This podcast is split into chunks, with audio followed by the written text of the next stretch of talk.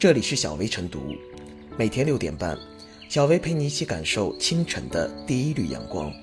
同步文字版，请关注微信公众号“洪荒之声”。本期导言：十月十七日，生活方式平台小红书就网友关于滤镜景点的吐槽发表声明并道歉，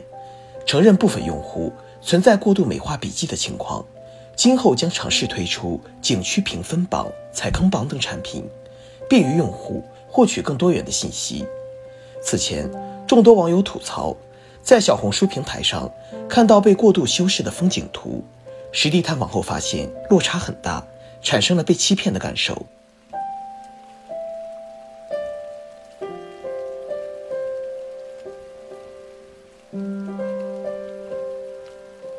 小红书种草翻车，真正的美不需要滤镜。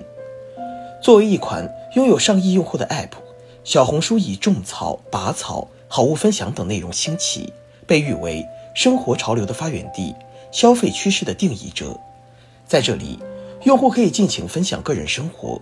在为他人提供经验和建议的同时，也可以收获粉丝红利。然而，在互联网上，一张照片、一则攻略。随时都可能被他人当做决策依据。如若在景点、探店、穿搭等内容上过度修饰美化，一旦肉眼将网红滤镜褪去，广大用户只会吐槽种草套路太深。用户每一次踩雷入坑的实际体验，都是对众多小红薯信任的巨大透支，不仅严重影响了用户的使用感受，也蚕食着小红书健康可持续发展的根基。滤镜套路千篇一律，背后的商业逻辑也并无二意。在网络时代，亲测好用的使用感受，超级出片的真诚推荐，让越来越多的人习惯在购物、旅游等之前，先在网上做攻略。哪个景点被推荐，哪个好物被追捧，消费者也自然会蜂拥而上。也正因如此，商家们便瞄准了种草环节，一方面自导自演卖家秀。一方面寻找博主谈推广，资本的加入让一篇篇分享变成了各种软广，从拍局部到拍近景，从加滤镜到长曝光，靠着 PS 将乏善可陈的景点美化为打卡圣地，一个个刷屏的滤镜景点便横空出世了。与此同时，不少普通博主也嗅到了流量就是金钱，粉丝就是红利的商机。修修美图，做做教程，喊几句超级出片，再来一场转发抽奖，赚赚人气，吸引商家。网络营销种草推广并无不妥，关键是要多一些真诚，少一些套路。当种草野蛮生长，以假乱真，平台也会在输掉口碑后失去用户。小红书的致歉和探索推出景区评分榜、踩坑榜等行为，已经迈出了真诚的第一步。唯有继续严格把关、加强监管，将社区公约落到实处，将避坑类笔记充分展示，为用户提供有用而非美化的分享，才能更好地呵护用户的心灵，赢得长久的口碑。这种努力和用心，不仅仅是小红书需要做的，每一个分享平台都该有这样的用户意识，共同守护好大众发现美的眼睛。当然，良好的种草氛围。也需要我们每个人共同努力。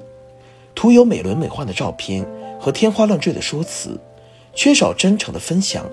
即便短时间内受到推广爆火，也会很快被戳穿真面目。作为用户，面对种草热，也要多点冷思考，多搜搜避坑教训，多留心其真实性，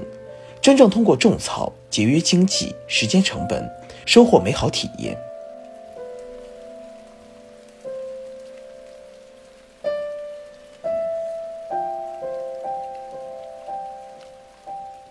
滤镜迷思不去除，踩坑榜也无济于事。精致的画面、舒适的光影、惬意的表情，所谓的小众免费拍照圣地、超出片等，打动了很多人，不由得心向往之。可到了地方才发现货不对版。其实这些只是滤镜景点，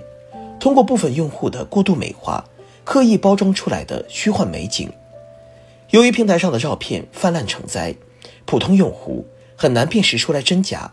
拔草变成了不断踩坑，对用户的心理伤害极大，久而久之就会对平台失去信任，敬而远之了。小红书在遭遇滤镜景点危机后，为了挽回用户的心，不得已决定推出景区评分榜、踩坑榜的产品，鼓励发布者做出有用而非美化的分享，也算是亡羊补牢的措施吧。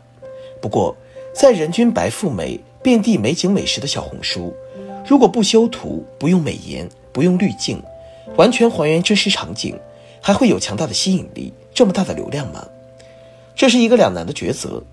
在大众的滤镜迷思没有去除之前，在平台的流量商业模式未有改变之前，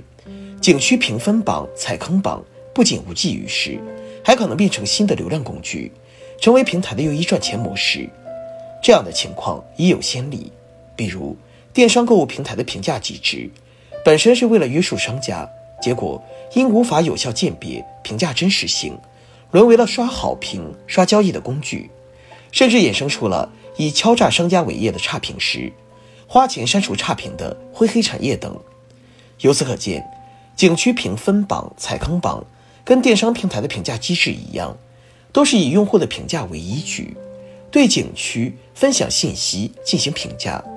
再按照点击、评价流量多寡进行相应的排名。如此一来，如果小红书平台对评价机制把控不严，或者为了流量而放松管理，那么就会令景区评分榜、踩坑榜沦陷，失去公平正义的评价意义，成为又一个扭曲真实信息、误导用户的工具。以小红书为代表的平台经济。更该反思的是，长期宣扬的滤镜生活以及过度依赖流量的商业模式。正是这两个因素形成了一股合力，扭曲了真实社会，导致虚假信息泛滥。虽然是照片刷单，却获得了平台的流量支持，且使发布者和平台收获流量利益，进而引起更多人效仿，造成恶性循环，异化成一种自我强化的奖励机制。这才是平台陷入困境的原罪，因此，平台经济要走出来，就要进行彻底的革命，抛弃虚假信息内容，摒弃流量商业模式，改以用户利益为核心，打造真实、可信、可持续的健康发展模式。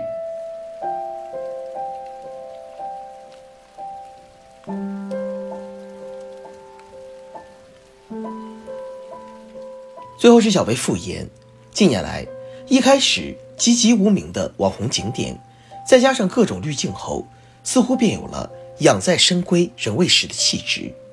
实际上，大多数网红景点都是景区商家通过滤镜过度美化景点有意为之。